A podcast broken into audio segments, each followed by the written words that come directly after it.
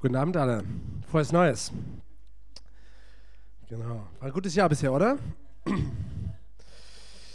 So, ähm, viele von euch wahrscheinlich kennen dieses Gesicht. Das ist das, oder vielleicht, oder vielleicht nicht, das ist Corrie ten Boom. Sie kommt aus Holland und sie ist in christlichen Kreisen ziemlich bekannt.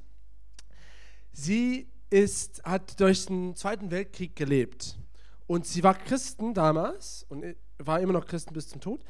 Und sie und ihre Familie, die haben Juden versteckt.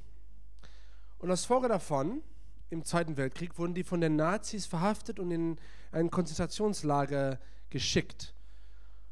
Und bis zum Ende des Krieges war sie aus ihrer ganzen Familie die einzige, die überlebt hat. Ihre ganze Familie, Eltern, Geschwister, sind gestorben. Schon ein krasses Erlebnis. Aber nach dem Krieg ist sie zurück nach Deutschland gereist, um das Evangelium zu verkünden, um besonders auch die Botschaft von Vergebung zu verkünden.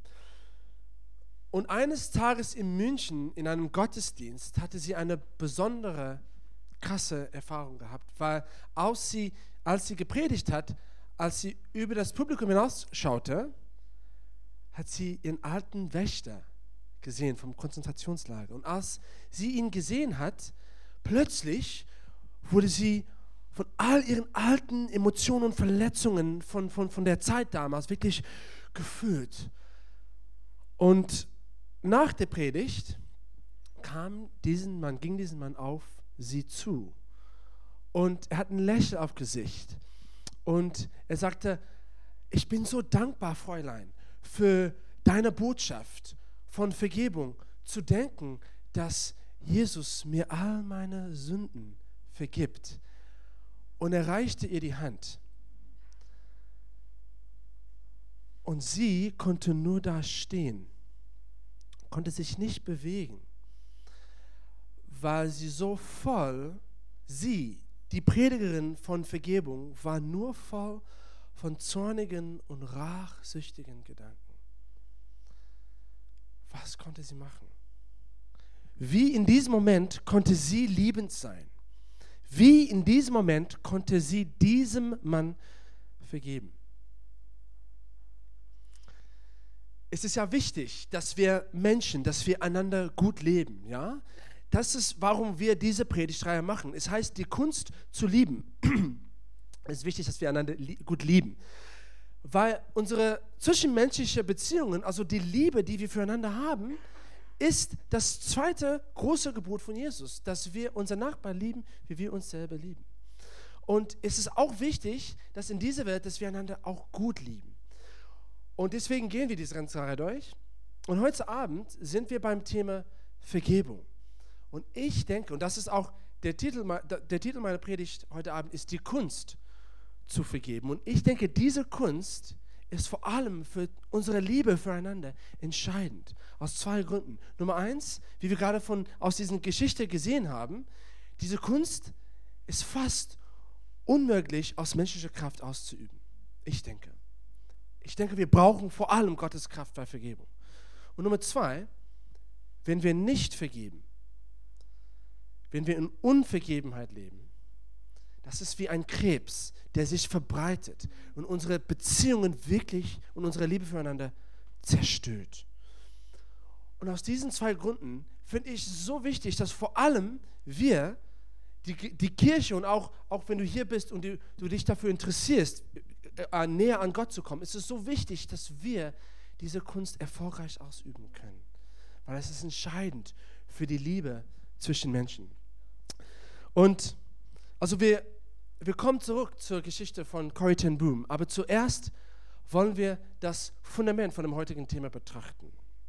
Also was, was eigentlich ist Vergebung? Äh, Vergebung ist so ein ziemlich abstraktes Konzept und vielleicht verstehst du nicht wirklich, was du eigentlich tust oder tun sollst dabei, wenn du jemandem vergibst. Zum Beispiel heißt vergeben zu vergessen oder heißt es das Unrecht gut zu heißen?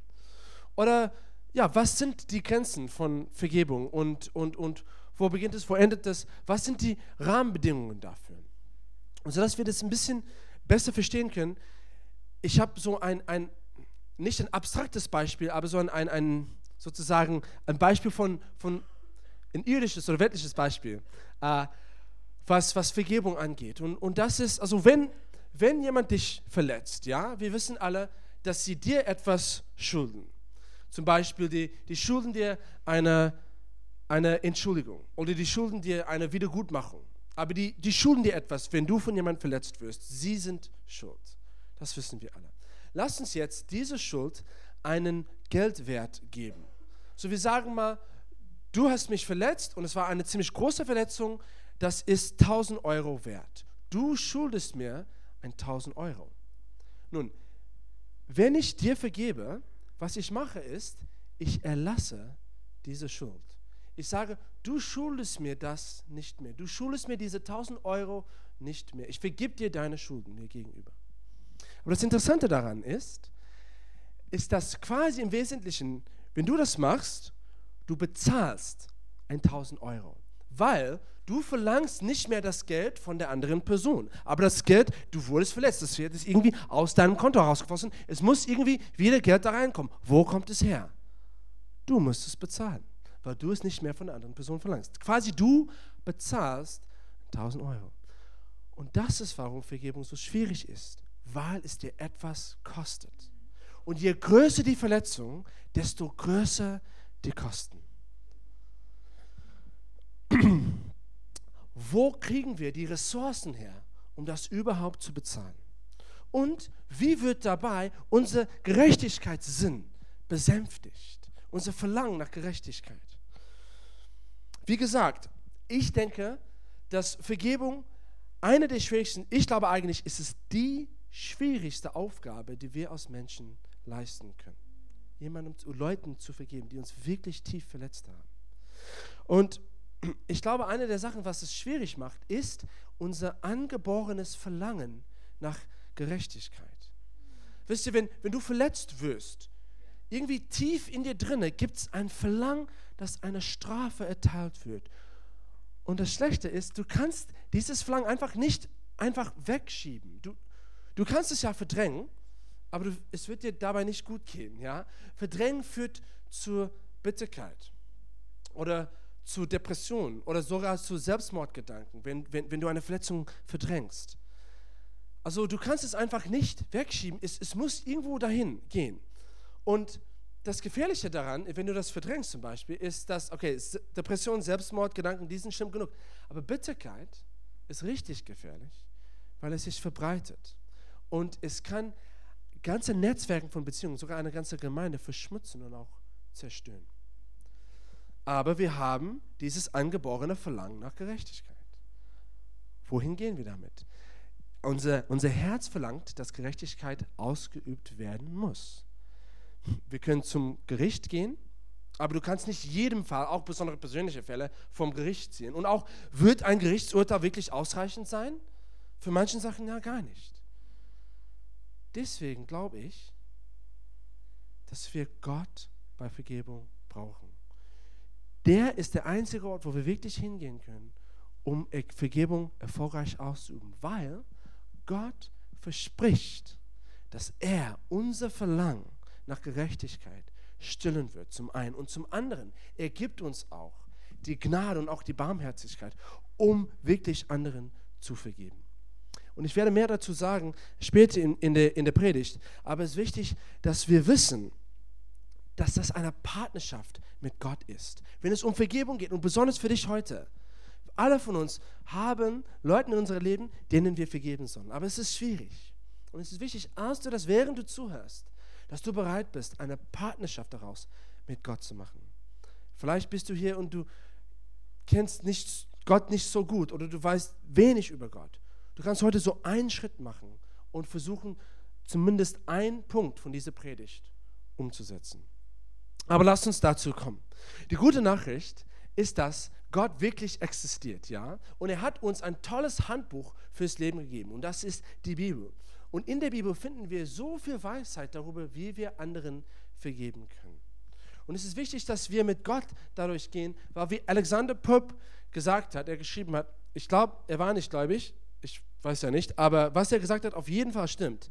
Das Irren ist menschlich, aber Vergebung ist göttlich. To err is human, to forgive divine. Und deswegen ist es so wichtig, dass wir Gott damit einbeziehen. Also wir schlagen die Bibel auf heute und wir betrachten das Beispiel von Josef aus dem Alten Testament und auch die Lehre Jesu über Vergebung im Neuen Testament und auch ein paar andere Geschichten auch dazu. Aber erstmal lasst uns uns an Josef wenden. Also Josef, seine Geschichte ist im Alten Testament, ist im ersten Buch vom Alten Testament, also ganz einfach zu finden. Wenn du eine Bibel aufschlägst, ist das erste Mose. Und wenn es einen Mensch gab in der Bibel, der wirklich genügend Gründe hätte, um beleidigt zu sein, das war Josef. Josef hatte ein hartes Leben gehabt. Erstmal, seine Brüder wollten ihn töten, bis sie auf die bessere Idee gekommen sind, ihn als Sklave zu verkaufen.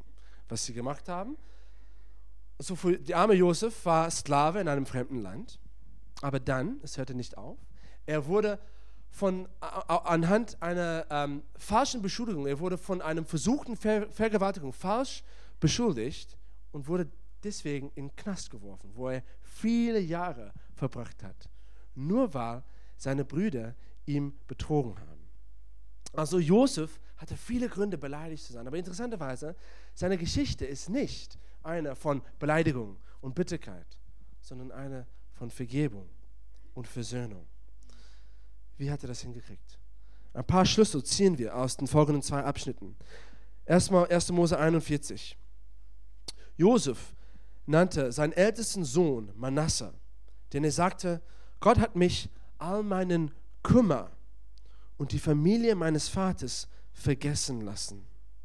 Seinen zweiten Sohn nannte er Ephraim, denn er sagte, Gott hat mir im Land meiner Leiden Kinder geschenkt. Und wenn du die damalige Kultur verstehst, dann verstehst du auch das, was er damit gemeint hat, dass das letzte, der letzte Teil da war. Gott hat mich im Land meiner Leiden gesegnet. Also Gott war gut zu mir. So, da gibt es auf jeden Fall ein paar Schlüssel und dann, wir kommen später dazu, aber wir lesen weiter erstmal in 1. Mose 50, also der zweite Abschnitt, Vers 15 bis 21. Und die Situation wird als folgendes beschrieben. Weil nun ihr Vater tot war, bekamen Josefs Brüder Angst was ist, wenn Josef uns feindlich gesinnt ist und sich jetzt für all das Böse rächt, das wir ihm angetan haben, sagten sie.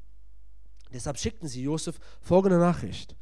Bevor dein Vater starb, wies er uns an, dir zu sagen, deine Brüder haben dir übel mitgespielt. Vergib ihnen bitte doch das große Unrecht von damals. Deshalb bitten wir dich, uns zu vergeben wir dienen doch denselben Gott wie unser Vater. Als Josef die Nachricht erhielt, musste er weinen. Dann kamen seine Brüder und fielen vor ihm nieder. Wir sind deine Diener, sagten sie. Aber Josef sagte zu ihnen, habt keine Angst vor mir. Bin ich etwa an Gottes Stelle?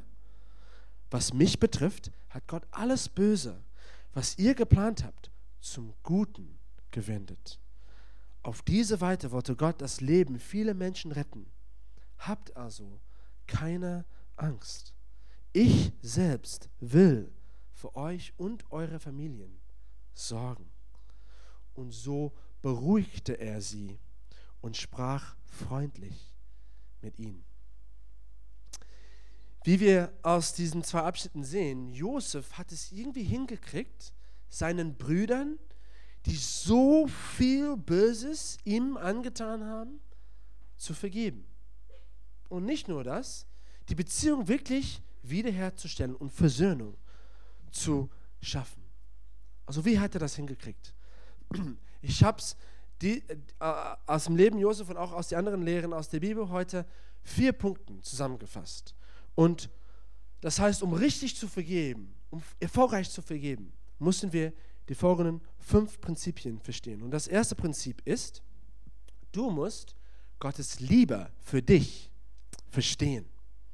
Wenn du Notizen schreibst, kannst du auch da Klammern machen und sagen, Gott, Gottes Liebe für dich und Gottes Wertschätzung von dir verstehen. Seht ihr, ihr Lieben, Josef verstand Gottes Güte und Gottes Liebe ihm gegenüber, weil er sagt hat im ersten Abschnitt, dass im Land seiner Leiden Gott ihn gesegnet hat. Und im zweiten Abschnitt sagt er, dass Gott hat all das Böse zum Guten gewendet. Also wir sehen das für Josef, obwohl er von Menschen immer wieder verletzt wurde und, und, und, und ähm, wirklich, die haben ihm Böses angetan, hat immer noch fest daran geglaubt, dass Gott ihn liebt und dass Gott ihn wertschätzt. Und das ist wichtig aus folgenden Gründen. Wenn du verletzt wirst, ist, wisst ihr eigentlich, dass das, was dich wirklich verletzt, hat nur zum Teil etwas mit den Worten an sich oder, oder den Tat an sich, was dir angetan wird, zu tun. Nur zum Teil etwas damit zu tun, das, was dich wirklich verletzt. Weil es gibt etwas tiefer, was, was dich betrifft.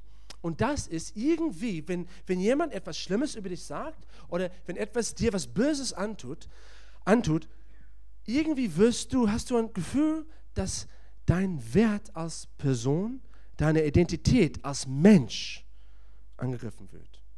Und ich, so, ich erkläre es mit folgendem Beispiel. Stell dir vor, du wirst von deinen Freunden wegen etwas, was du sagst, ausgelacht vor deinen Freunden. Ja, auf, auf, auf der Oberfläche kriegst du irgendwie das Gefühl, okay, das, was ich gesagt habe, war peinlich. Aber auf einer tieferen Ebene hast du das Gefühl, vielleicht bin ich ein peinlicher Mensch.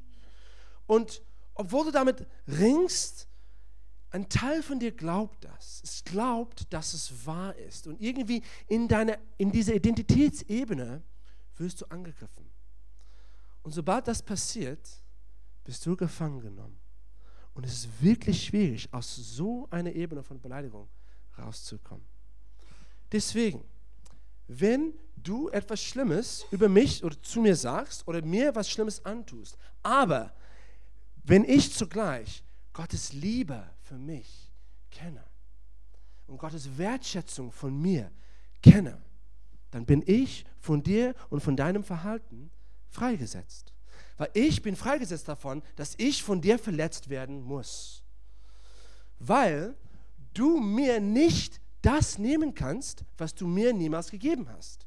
Du hast mir mein Wert nicht gegeben. Mein Wert kommt nicht von dir sondern es kommt von Gott. Und Gott wird es niemals wegnehmen. Das heißt, egal was du tust, egal was du machst, es hat überhaupt keinen Einfluss auf meinen Wert, auf meine Identität als Kind Gottes. Weil das kommt nicht von dir, das kommt von Gott. Und Gott ändert sich nicht. Gott bleibt unverändert. Und deswegen mein Wert und meine Identität ist abgesichert.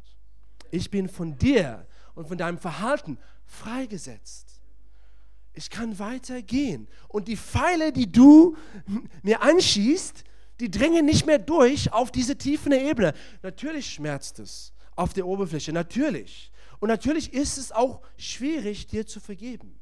Aber es ist nicht unmöglich und es ist viel leichter, als wenn es durchdringt auf diese Ebene, weil meine Identität jetzt abgesichert ist. Zudem, wenn ich wirklich wandle in Gottes Liebe, dann ist auch meine Liebe für dich nicht beeinflusst von deinem Verhalten mir gegenüber. Ich kann dich weiterhin lieben, egal wie du dich verhältst, weil auch meine Liebe für dich nicht von dir kommt. Es kommt von Gott. Und Gott liebt dich. Und wenn ich Gott liebe, dann verstehe ich seine Liebe für dich. Und das ist auch unverändert.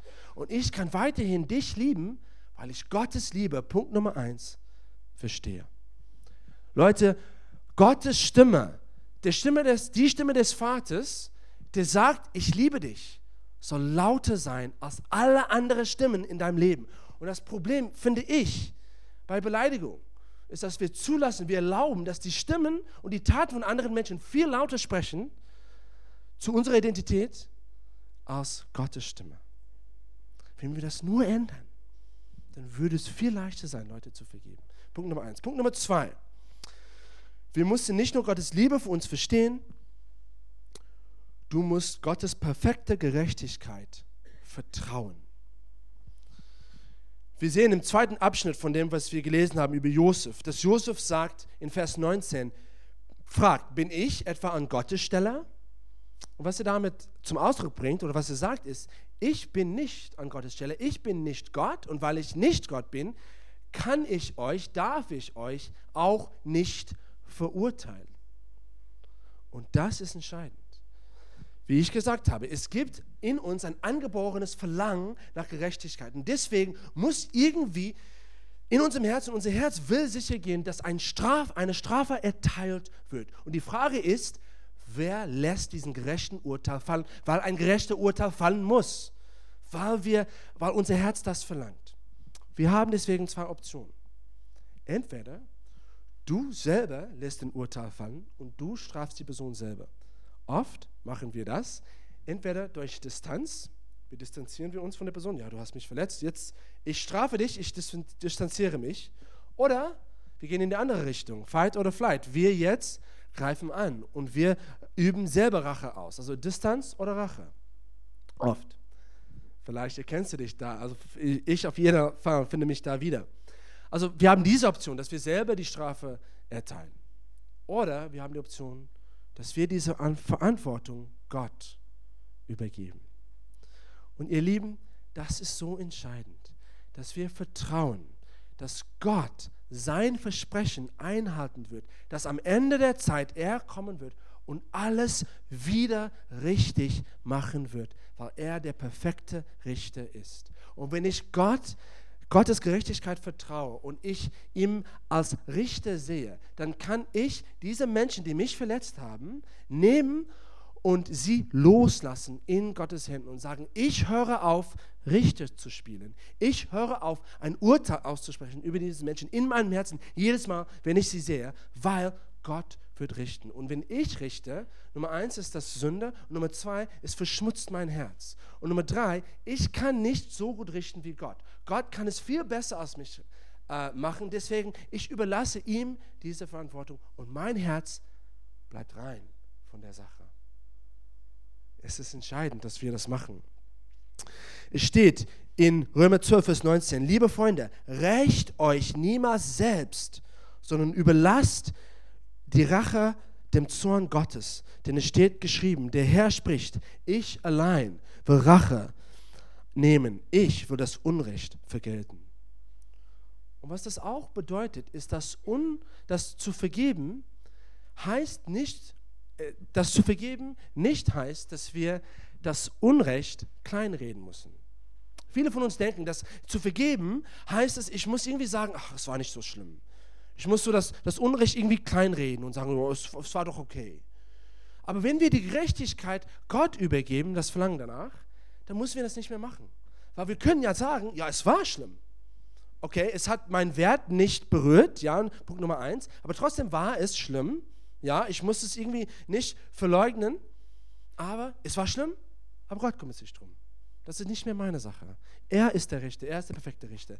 Also Leute, zu vergeben heißt nicht, deine Vergangenheit umzuschreiben, indem du eine Sache kleinredest, sondern zu vergeben heißt es, deine Zukunft zu ändern, indem du die zukünftige Gesundheit deiner Seele änderst und die zukünftige Gesundheit deiner Beziehung änderst. Also Punkt Nummer zwei, wir müssen Gottes Gerechtigkeit vertrauen, weil das setzt uns frei von Rache. Das setzt uns frei von Rache. Punkt Nummer drei. Wir sollen Gottes Gnade verinnerlichen. Gottes Gnade verinnerlichen. Und hier kommen wir zu Jesu Lehre über Vergebung im Neuen Testament. Und wir lesen aus Lukas 6, Vers 37, wo Jesus Folgendes sagt: Hört auf, andere zu verurteilen, und ihr werdet auch nicht verurteilt werden. Hört auf, andere zu tadeln, oder es wird euch ebenso ergehen. Wenn ihr anderen vergebt, wird euch auch vergeben werden. Ein paar Verse weiter. Es ist immer noch aber die, der gleiche Zusammenhang. Immer noch der gleiche Zusammenhang. Jesus sagt in Vers 41, was hältst du dich mit dem Splitter im Auge deines Freundes auf, wenn du einen Balken im eigenen Auge hast? Wie kommst du auf den Gedanken zu sagen, Freund, Lass mich dir helfen, diesen Splitter aus deinem Auge zu ziehen, wenn du nicht über den Balken in deinem eigenen Auge hinausschauen kannst überhaupt. Du Heuchler, entferne zuerst einmal den Balken aus deinem eigenen Auge, dann wirst du vielleicht gut genug sehen, um den Splitter aus dem Auge deines Freundes zu ziehen. Jesus wie immer herausfordernd. Vielleicht erkennst du das Gleichnis, das über den Balken. Interessanterweise, wenn wir das im Kontext verstehen, wir verstehen, dass dieses Gleichnis genau im selben Kontext ist, wie dass wir nicht verurteilen, dass wir andere nicht tadeln, und das heißt nicht, dass wir nicht zusammengefasst in Bitterkeit leben und auch, dass wir anderen vergeben. Wie wirft das neues Licht auf das Gleichnis vom Balken? Ich glaube, es heißt so, dass ein Balken in diesem Fall im Auge zu haben, habe ich, wenn ich erstmal Gottes große Gnade mir gegenüber nicht verinnerlicht habe. Wenn ich nicht verstehe, wie viele Schulden Gott mir vergeben hat, habe ich einen Balken im Auge, weil sobald ich das erkenne, ich sehe, oh meine Güte, Gott hat mir so viele Schulden, also so viele Sünden vergeben. Es ist so groß. Wusstest du, dass, dass Gott dir all deine Schulden, dein ganzen Leben, die sind gegenüber Gott begangen. Also wenn du eine, Schule, wenn du eine Sünde begehst, das begehst du, das ist Gott derjenige, der verletzt wird, weil Gott ist der moralische Gesetzgeber. Das heißt, Gott musste persönlich dir all deine Schulden vergeben. Ja, das ist eine lange Liste aus deinem ganzen Leben. Ja, das ist ja ein Balken. Aber die andere Person hat nur dir was angetan, vielleicht, keine Ahnung, zehn Sachen, wenn es dann richtig viel ist. Wie ist das im Vergleich zu all den Sünden in deinem ganzen Leben? Das ist ja nur ein Splitter. Und sobald du das realisierst, sobald du in der, in der Verständnis lebst, von wie viel Gott dir vergeben hat, hast du eine ganz andere Haltung über die Sünden von anderen dir gegenüber. Du bist gedemütigt. Und du realisierst, oh, ich hatte einen Balken im Auge, aber, aber du hast nur einen Splitter. Ich kann dir vergeben. Es ist, es ist interessant, es ist oft, vielleicht kennst du auch das, das ähnliche Gleichnis von Jesus über den Diener, wessen großen Schulden vergeben wurde von dem König, also viele Schulden vergeben wurden, erlassen wurden, seine Schulden wurden erlassen. Und er geht dann raus und er weigert sich, irgendwie die ganz wenig Schulden, die ein anderen Diener ihm gegenüber ha hat, die zu erlassen. Und, und als wir das lesen, wir denken, pff, was, so viele Schulden und dann kann er gar nicht diese kleinen, wenig Schulden einfach erlassen. Was für ein Idiot. Aber wir verstehen dabei nicht, dass dieses Gleichnis eigentlich um uns geht. Wenn wir als Christen anderen nicht vergeben, sind wir die Idioten. Jesus sagt eigentlich, dass Christen, die anderen nicht vergeben, Heuchler sind. Steht's da in dem Vers. Jesus sagt das, ja? Wir als Christen, wenn wir anderen nicht vergeben, wir sind Heuchler. Warum? Weil Jesus den größten Tat von Vergebung geleistet hat, als er am Kreuz hing. Am Kreuz hat Jesus alle Schulden der ganzen Welt erlassen.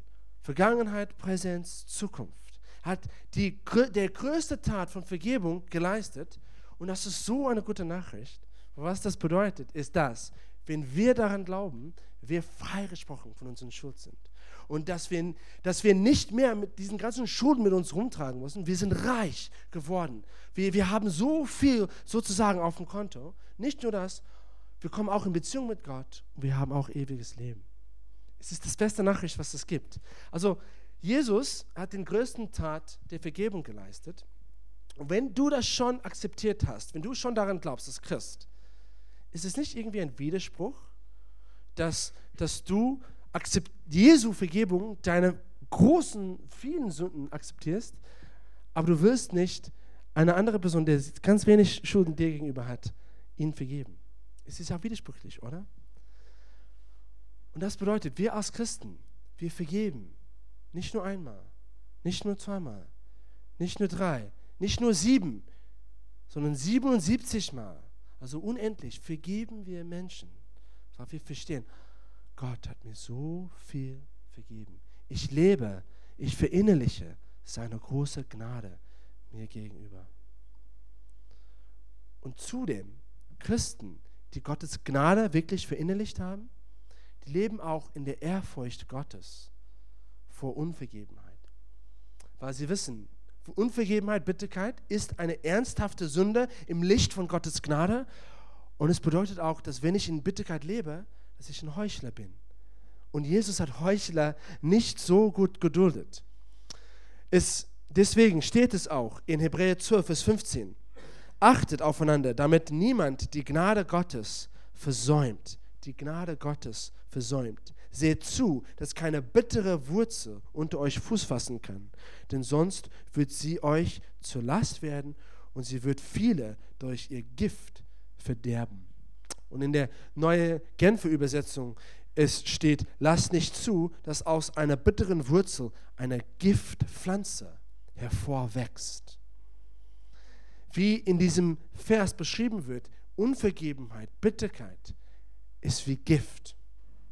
Und Gareth hat schon mal gesagt, und ich finde das so gut und so wahr, dass bei Unvergebenheit Menschen, die in Unvergebenheit leben, es ist, als ob sie Gift trinken und erwarten dabei, dass die andere Person vergiftet wird.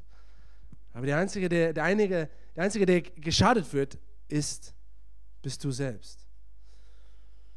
Und ein perfektes Beispiel davon ist Micha aus dem Alten Testament.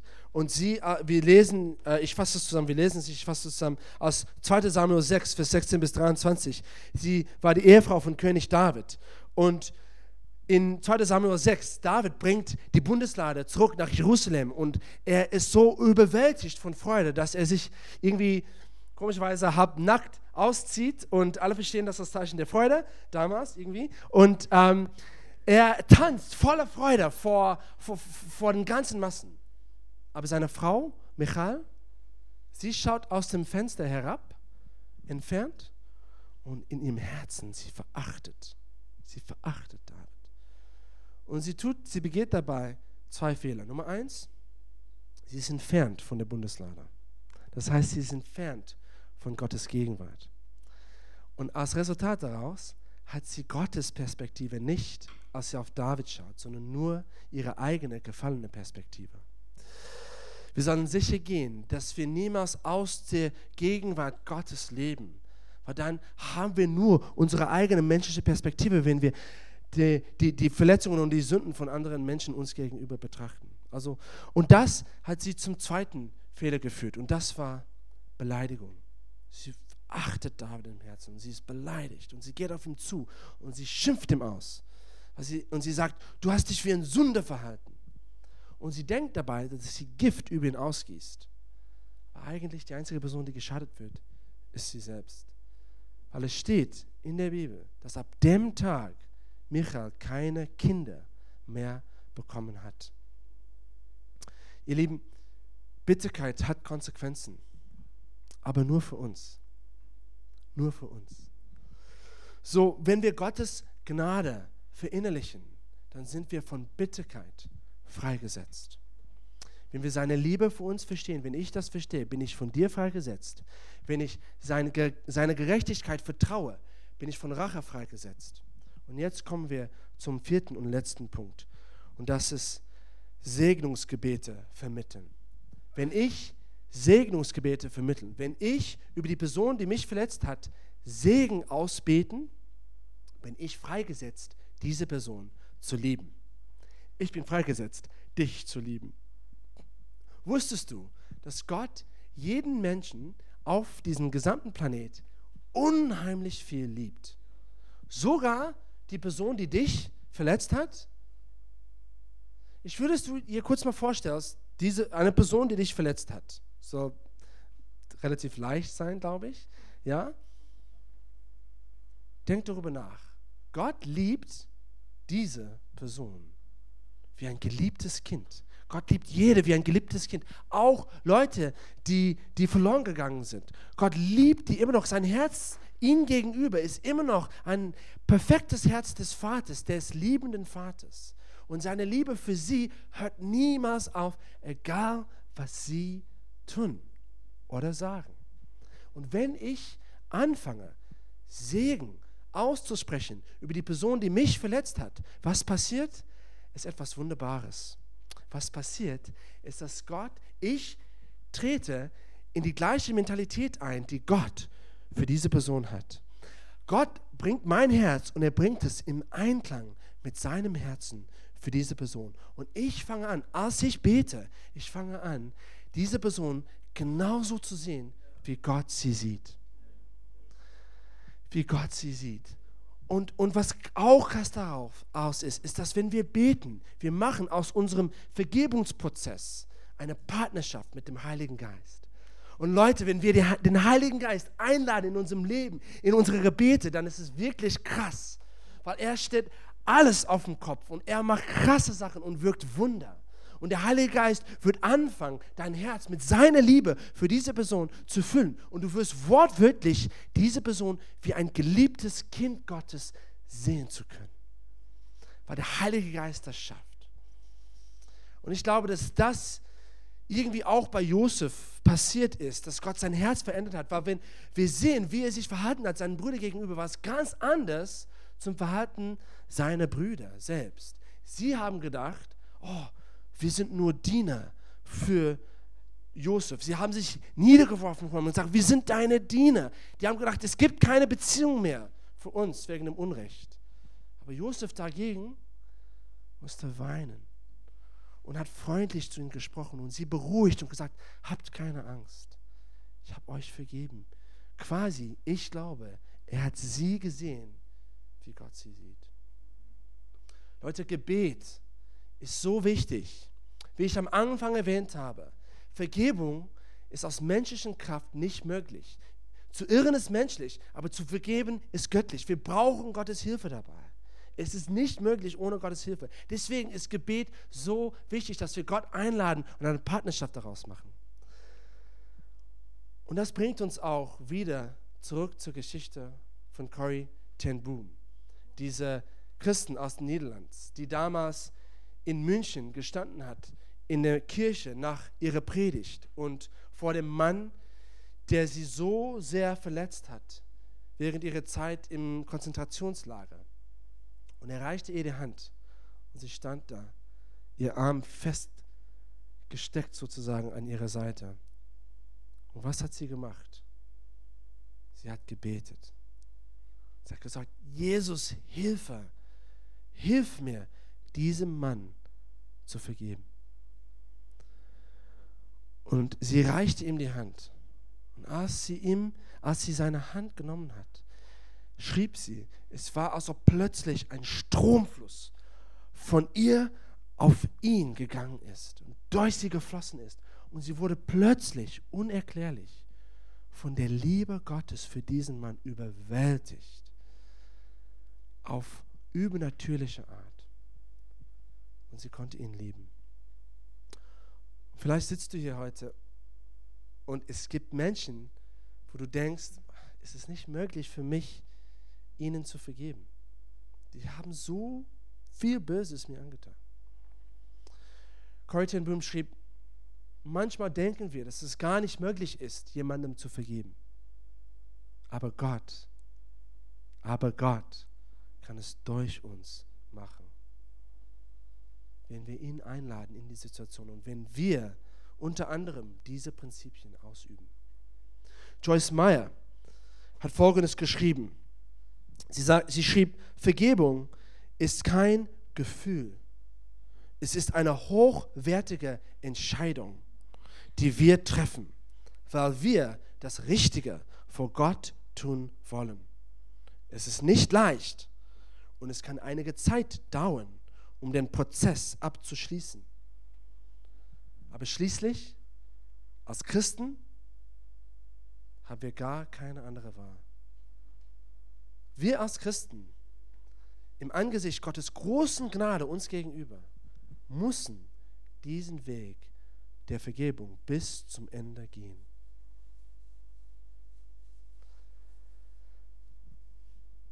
Ich möchte enden indem wir beten, indem wir besonders Leute, dass jeder von uns, die Menschen oder vielleicht nur eine Person erstmal, vorstellen in unseren Gedanken und wir laden Gott ein, ihnen, uns zu helfen, ihnen zu vergeben.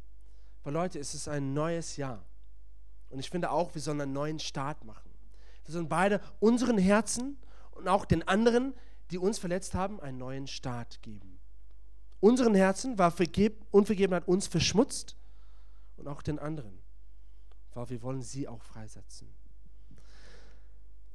Also lass uns Folgendes tun. Lass uns unsere Augen schließen und wenn du möchtest, kannst du nach mir beten und ich werde so ein, ein Vergebungsgebet aussprechen, dass du nach mir auch, äh, beten kannst, um diese bestimmte Person in deinem Leben zu vergeben. Es ist nicht leicht, Leute, aber es ist mit Gott möglich. Und wie Joyce Meyer gesagt hat, es kann einige Zeit dauern.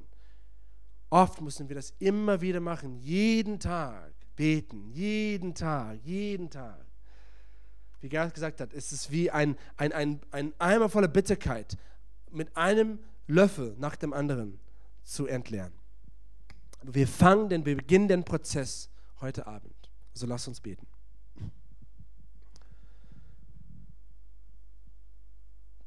Jesus, ich komme vor dich und ich bitte dich um deine Hilfe, diese Person zu vergeben. Gott, ich höre auf, Richter zu spielen und ich übergebe dir diese Verantwortung. Gott, du bist ein viel besserer Richter als ich. Und ich jetzt erlaube, dass du in deiner perfekten Gerechtigkeit und in deiner Gnade diese Person richten wirst. Und ich höre auf, Gott, in meinem Herzen Urteile zu erteilen. Ich höre auf, Richter zu spielen.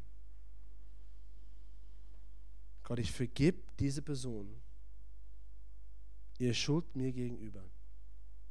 Ich vergebe ihnen, dass sie mir das Unrecht angetan haben. Ich danke dir, Gott, dass das mein Wert meine Identität vor dir überhaupt nicht beeinflusst.